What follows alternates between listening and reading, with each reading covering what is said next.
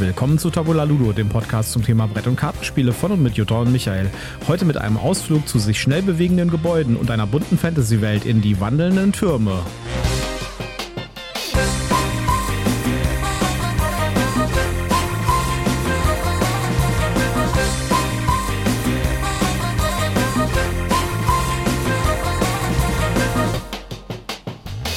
Willkommen zur Ausgabe 151 von Tabula Ludo. An meiner Seite wiederum meine wunderbare Partnerin Jutta und der Text für die Ansage hat gerade so in das Fensterchen reingepasst, wie ihr eben gemerkt habt. Ja, hallo, schön, dass ihr wieder mit dabei seid. Mir gegenüber sitzt der verschmitzt grinsende Michael, der sich diebisch freut, dass er es geschafft hat, schnell genug zu sprechen, um das in diesem Zeitfenster runterzurasseln. Und zwar im ersten Versuch, ja? Ja, im ersten Versuch. Es hat direkt geklappt. Ja, wir sprechen heute über die wandelnden Türme. Ich muss jetzt aufpassen, weil ich habe hier bei der Vorbereitung irgendwie wandernd und wandelnd irgendwie durcheinander gebracht und in unserem Material ist teilweise noch wandern, wandernd drin. Das heißt aber die wandelnden Türme.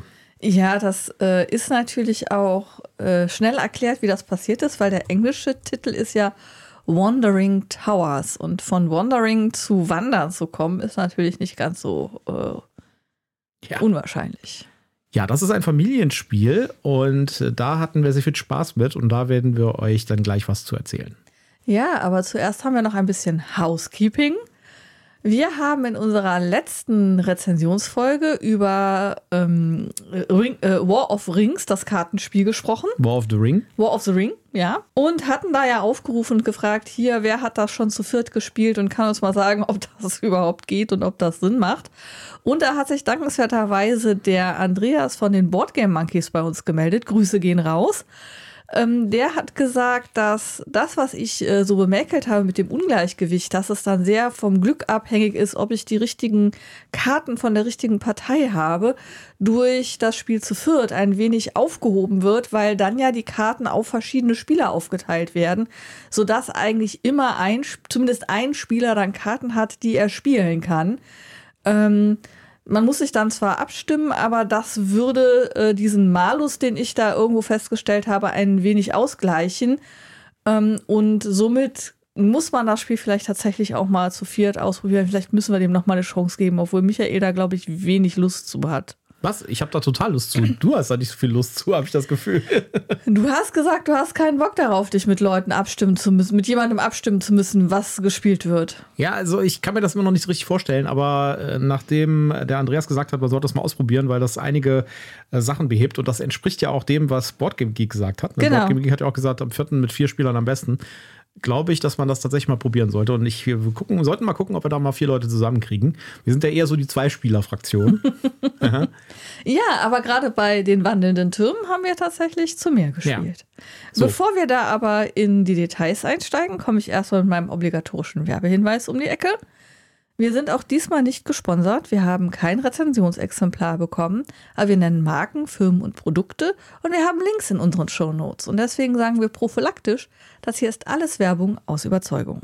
Ja, heute kam übrigens tolle Dude an bei uns. Äh, wir sind jetzt Dienstag. Äh, morgen kommt diese Folge raus, das heißt am Mittwoch hört ihr die.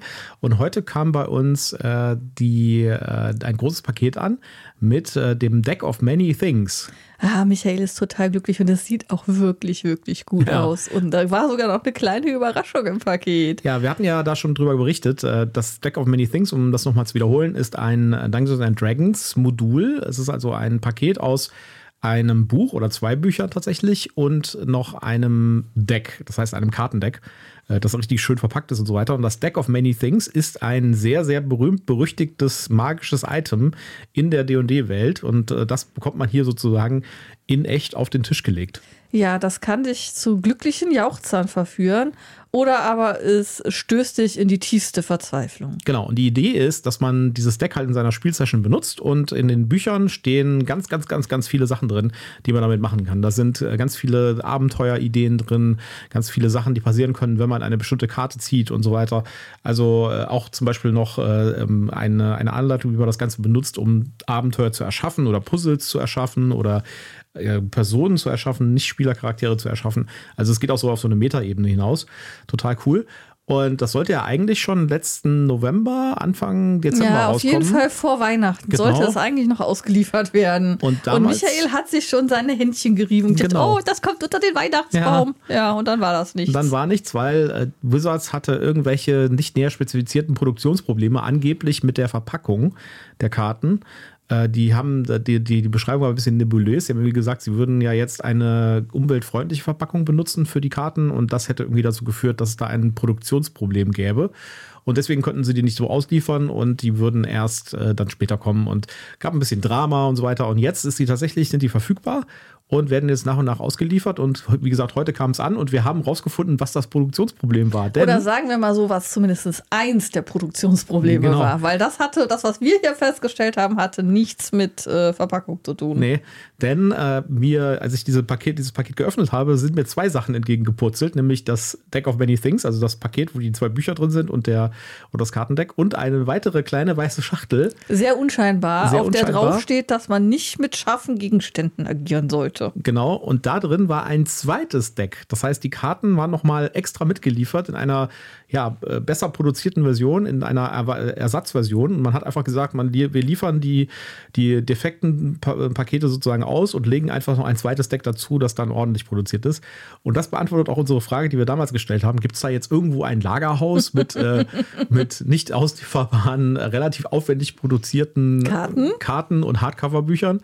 Nein, sie sind einfach gegangen und haben quasi nochmal nachproduziert in einer No-Name-Verpackung und einfach dazugelegt. Das heißt, wenn ihr die jetzt kauft, die, das Deck of Many Things im Versand äh, oder auch in eurem Spieleladen, dann erstens achtet drauf, dass ihr dieses Replacement-Deck bekommt. Ja? Und äh, seid glücklich, dass ihr dann zwei Decks habt. Ja? Ja, äh, weil was ist jetzt tatsächlich der Makel oder der Grund, weshalb die das so nicht ausliefern konnten? Es ist tatsächlich ein Mangel, den ich bei, wenn ich nur dieses Produkt so gekriegt hätte, angemahnt hätte. Ja. Ähm, weil nämlich ähm, das Deck ist im Grunde genommen in ähm, drei unterschiedliche äh, Stapel, sage ich mal, aufgeteilt. War auch die- in drei Stapeln jeweils verpackt. die, die eben unterschiedliche Bedeutungen haben. Und ähm, ein Stapel, nämlich das mit den ältesten oder ursprünglichsten Karten des Decks of Many Thing, die sind einen Ticken kleiner als die anderen. Genau. Wir haben euch ein Bild mal reingetan in, äh, in die Shownotes. Wenn ihr jetzt auf euren Podcast-Player guckt und der Bilder anzeigen kann, dann seht ihr dann ein Foto von unserem Deck.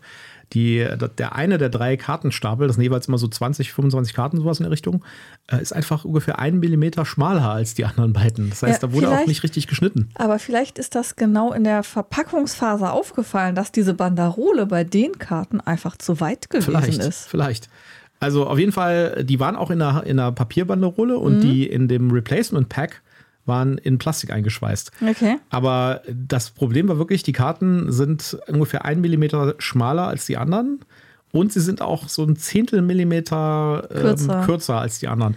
Das Also, heißt, man kann sie nicht sauber als Deck mischen, ohne dass man jetzt erkennt, welche die, Genau, die Ursprungskarten quasi sind. genau. Ja, aber für das Spiel selbst äh, hat es natürlich keinen wirklichen Effekt, weil da hat man das Deck sowieso auf dem Tisch liegen und zieht vielleicht mal eine Karte. Und das ist ja auch meistens ist es so, dass man die Spieler genau die Karten ziehen lässt, die der Spielleiter möchte, dass er die zieht. Das heißt, äh, da wird ja auch wenig mit äh, tatsächlichem Zielen gemacht. Also, äh, ja, es ist dann vielleicht eher in dem Fall, wenn du das Deck für die Metaebene benutzt, um dein, äh, dein Dungeon vorzubereiten oder Ja. deine ähm, Feinde auszubaldowern. Wobei es halt immer noch, äh, sag ich mal, für so ein sehr teures Produkt, das kostet ja knappe 100 Euro. ja, da ist das da ist natürlich, das natürlich nicht, nicht tolerierbar. Ne? Und deswegen ist es gut, dass sie da auch einen Ersatz geliefert haben. Aber jetzt wissen wir es. Und äh, wenn ihr, wie gesagt, das Deck of Many Things euch besorgt, dann achtet drauf, dass ihr, dass, diese, dass ihr diesen Fehler entweder nicht habt oder das Replacement Pack bekommt. Genau. Gut, kommen wir mal zu den wandelnden Türmen, über die wir heute eigentlich reden wollen. In die wandelnde Türme messen sich Jahr für Jahr die Abschlussklassen der Magierschule des Rabenlandes in ihren Zauberkünsten. Jede Klasse versucht das Ziel der großen Abschlussprüfung, die sagenumwobene Rabenburg, als erstes zu erreichen. Doch der Weg zur Rabenburg ist voller Tücken und Herausforderungen. Nur die Klasse, die ihre Zauberkünste richtig einsetzt und die Kunst der wandelnden Türme beherrscht, wird als Meistermagier die Schule verlassen. Ja, The Deck of Many Things ist äh, das, über das wir gerade geredet haben. Jetzt habe ich mit dem falschen Produkt angefangen. die wandelnden Türme. Ich bin mental heute nicht so richtig auf der Höhe. Die wandelnden Türme ist ein schönes Familienspiel. Ja. Sehr bunt. Wir haben das vor zwei Jahren auf das Spiel gesehen und haben es äh, dann auch uns direkt zugelegt. Oder was vor drei Jahren? Wir haben es auf der Spiel doch. Auf der Spiel doch, genau, ja. Richtig, Wir haben das richtig. auf der Spiel doch Probe gespielt Ja. vor zwei Jahren Ja, und fanden das super schön. Ähm, da war es aber, glaube ich, noch auf Englisch. Das und wir sein, haben ja. es uns danach dann, als es auf Deutsch kam, auf Deutsch bestellt, weil wir Genau. es eigentlich verschenken wollten. ja. Und da lag es dann und äh, das hat sich irgendwie nicht ergeben, das zu verschenken. Und dann haben wir irgendwann gesagt, ach, am Wochenende kommen äh, Freunde zu Besuch, die wollen was spielen. Die haben zwei kleine, äh, die haben Kids, zwei kleine Kinder. Da äh, packen wir das doch mal aus und spielen das mal. Ja, und Genau. das Spiel ist ein, ein, ein sehr gemeines äh, Ja. Mischung aus Memory und Kombinatorik. Man hat einen Rundkurs ja, mit aus Hexfeldern. Und auf diesem Rundkurs stehen insgesamt neun Türme plus eine Rabenburg. Die Rabenburg äh, sieht deutlich anders aus, sie ist halt dunkler gestaltet. Und die Türme sind so, ähm, ich würde sagen, so zwei, zwei, dreieinhalb Zentimeter große Papptürme. Die muss man auch vorher zusammensetzen. Das war ein bisschen Arbeit. Und äh, dann hat man ähm, eine Anzahl Magier, die hängt ab von der Spielerzahl. Und äh, die stehen auf Start ähm, am Anfang sind. auf den Türmen drauf. Ja, anfangs sind alle Türme nebeneinander aufgereiht, Genau. äh, von dem Raben, von der Rabenburg ausgehend äh, auf den danach folgenden Feldern.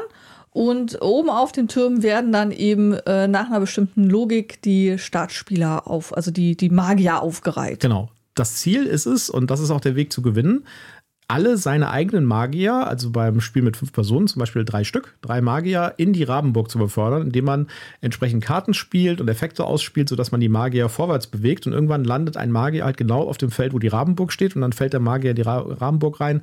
Und wenn man das für alle drei Magier gemacht hat, dann äh, hat man schon halb gewonnen. Man muss noch zusätzlich seine Zaubertrankflaschen auffüllen.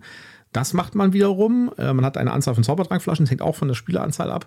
Äh, das macht man, indem man äh, die Türme bewegt. Die Türme kann man aufeinander stapeln und kann damit auch Magier, die auf einem Turm draufstehen, quasi überstülpen mit Ja, die einem quasi Türmchen. fangen. Genau, und dann Man, werden man die kann gefangen. auch einen, der gerade auf dem plain Feld steht, mit einem Turm überbauen. Genau.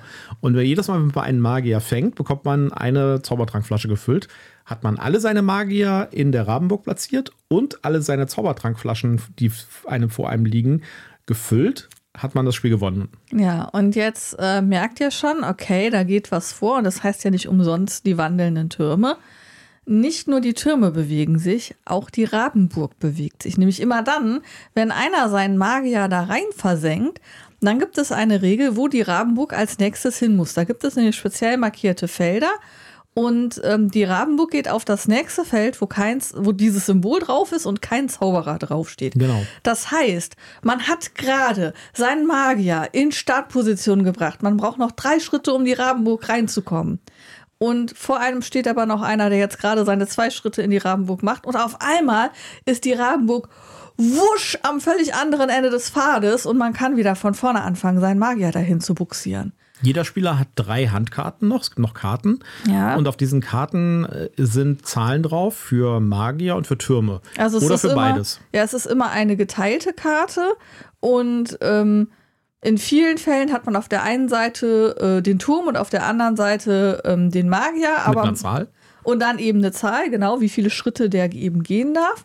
Manche Karten haben nur die eine Seite oder die andere Seite gefüllt und dann gibt es halt noch die Karten, die keine Zahl da stehen haben, sondern eins, zwei oder drei Würfel. Und dann kann man eben mit einem Würfel auswürfeln, wie weit man gehen darf. Genau. Und in seinem Zug spielt man zwei von seinen drei Handkarten und geht dann entsprechend viele Felder vor mit entweder seinem Magier, nur seinem Magier oder halt einem Turm. Ja.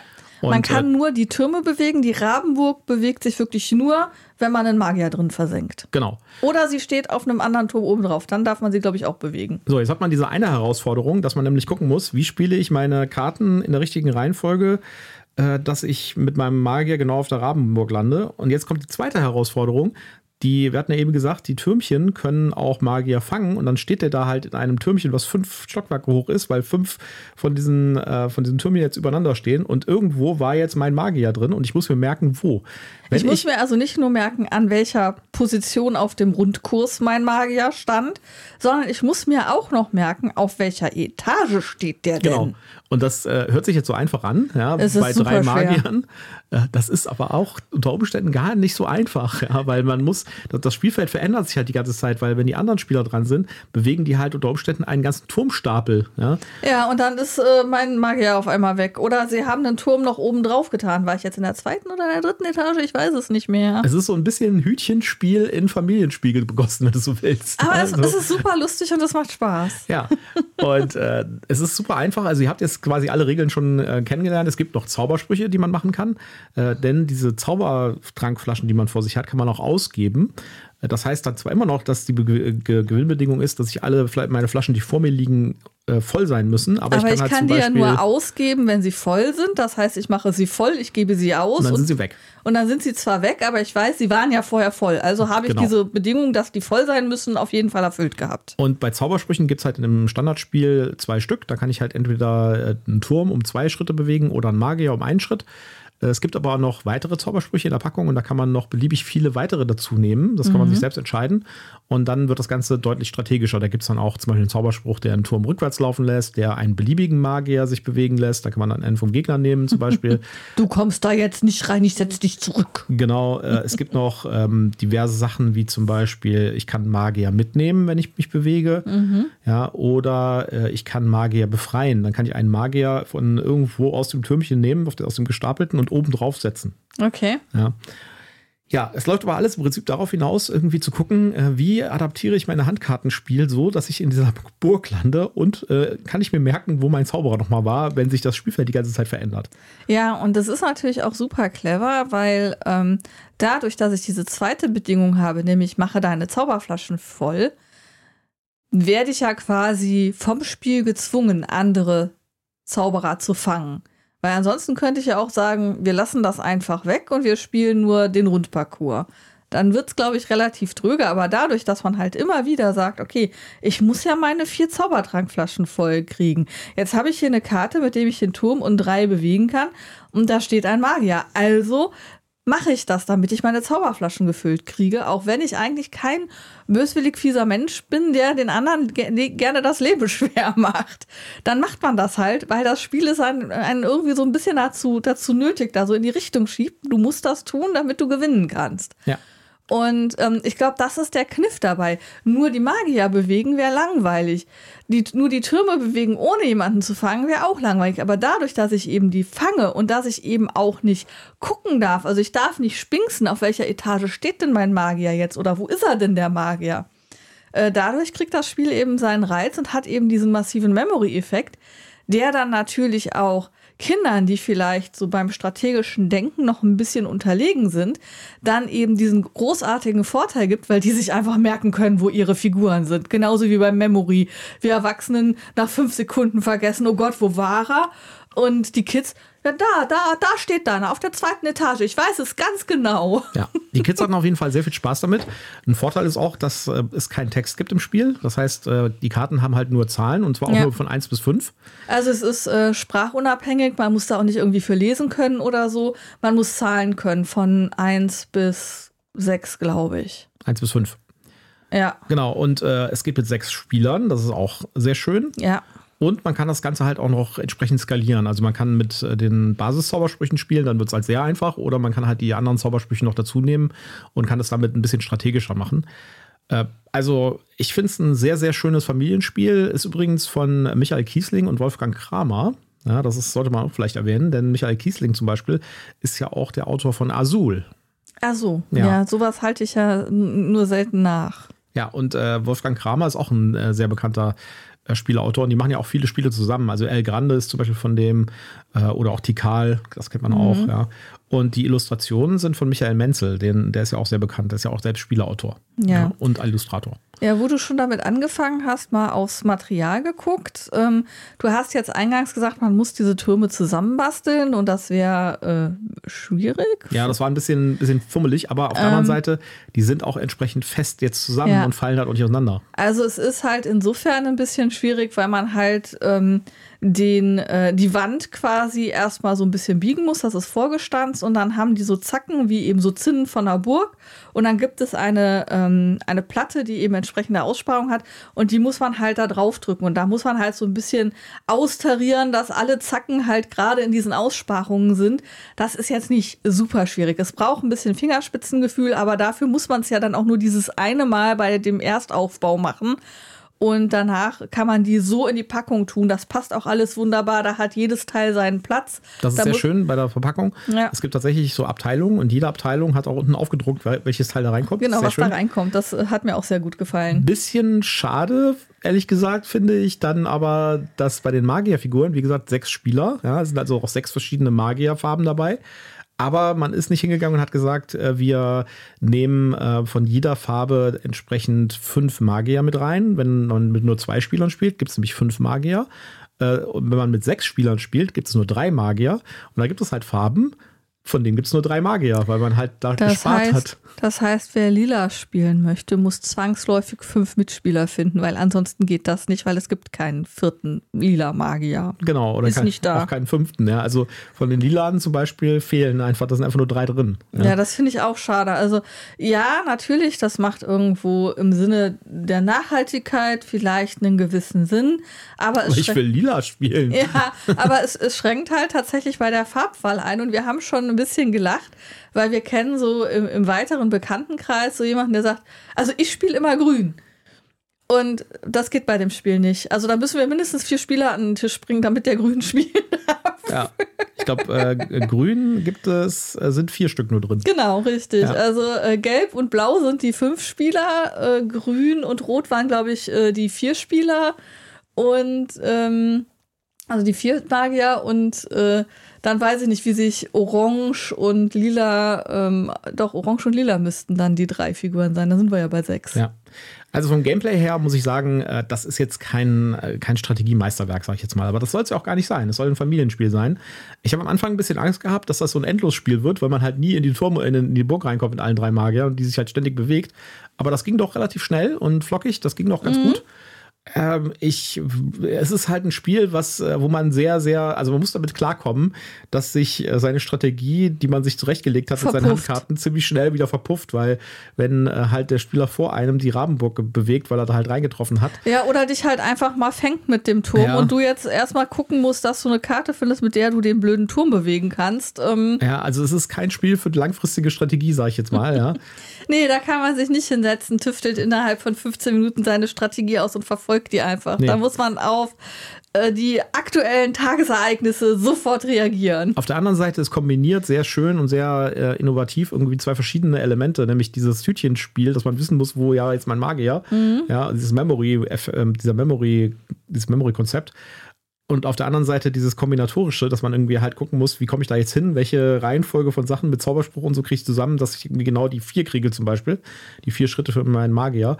Das ist und echt das, schön. Und das war auch super schön zu beobachten, wie dann ähm, der eine junge Mitspieler dann halt wirklich zum ersten Mal so, ah, Moment, nee, im Moment steht mein Zauberer ja da auf dem Turm und wenn ich jetzt erst mit dieser Karte den Turm um drei bewege und dann erst den Magier drei Schritte, dann bin ich ja in der Rabenburg. Genau. Andersrum darf ich das nicht machen. Das war so ein richtiger Aha-Moment für dieses Kind und das fand ich super schön zu beobachten und ich finde, für genau solche Momente müssen Spiele da sein. Ja, und es ist natürlich auch extrem visuell. Diese Türme sind halt richtig cool, ja. Ja, und die hat auch was sich so langsam Haptisches, ne? auf, So, ja. Du kannst die anpacken und dann Und stapelst du es- die. Es sieht einfach super aus auf dem Tisch und sowas. Ja. Also, und es dauert halt auch nicht so lange. Es nervt dann halt auch nicht. Weißt du, wenn du so ein zufälliges Spiel hast, weil was, was ein bisschen viel Zufall hat, sag ich jetzt mal, Mhm. äh, wenn das dann irgendwie eine Stunde dauert, dann denkst du halt irgendwann so, ah, okay, jetzt kann es irgendwie mal vorbei sein.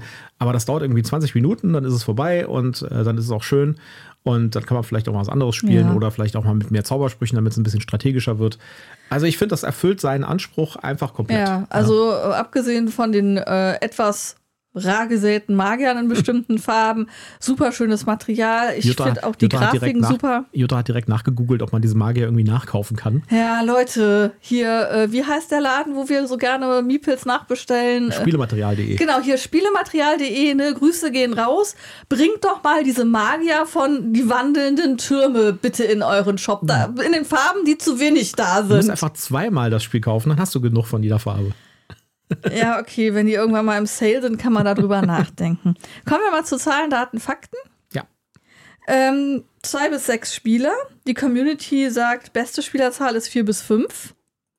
Mhm. Ja, das würde würd ich auch unterschreiben. Mit zwei Spielern, glaube ich, ist es ein bisschen dröge, weil dann bewegt sich die Rahmenburg wahrscheinlich auch nicht genug. Ja, da bewegt sich die Rabenburg nicht. Du hast nicht genug Leute, die dich fangen oder die verzweifelt ihre Zauberer wiederzufinden suchen. Ja, also das ist ein Spiel, was man mit vielen Leuten Da, spielen also das ist wirklich ein Spiel, das man mit vielen Leuten spielen kann und sollte. Ähm, offizielles Alter ist ab 8. Die Community sagt, kann man auch schon ab 6 spielen. Ähm, würde ich jetzt tatsächlich sagen, ja, könnte klappen. Muss, kommt halt wie immer auf das Kind drauf an, ähm, ob das schon lange genug stillsitzen kann und ob das an so strategischen Überlegungen Spaß hat. Ähm, der Memory-Effekt könnte es tatsächlich rausreißen.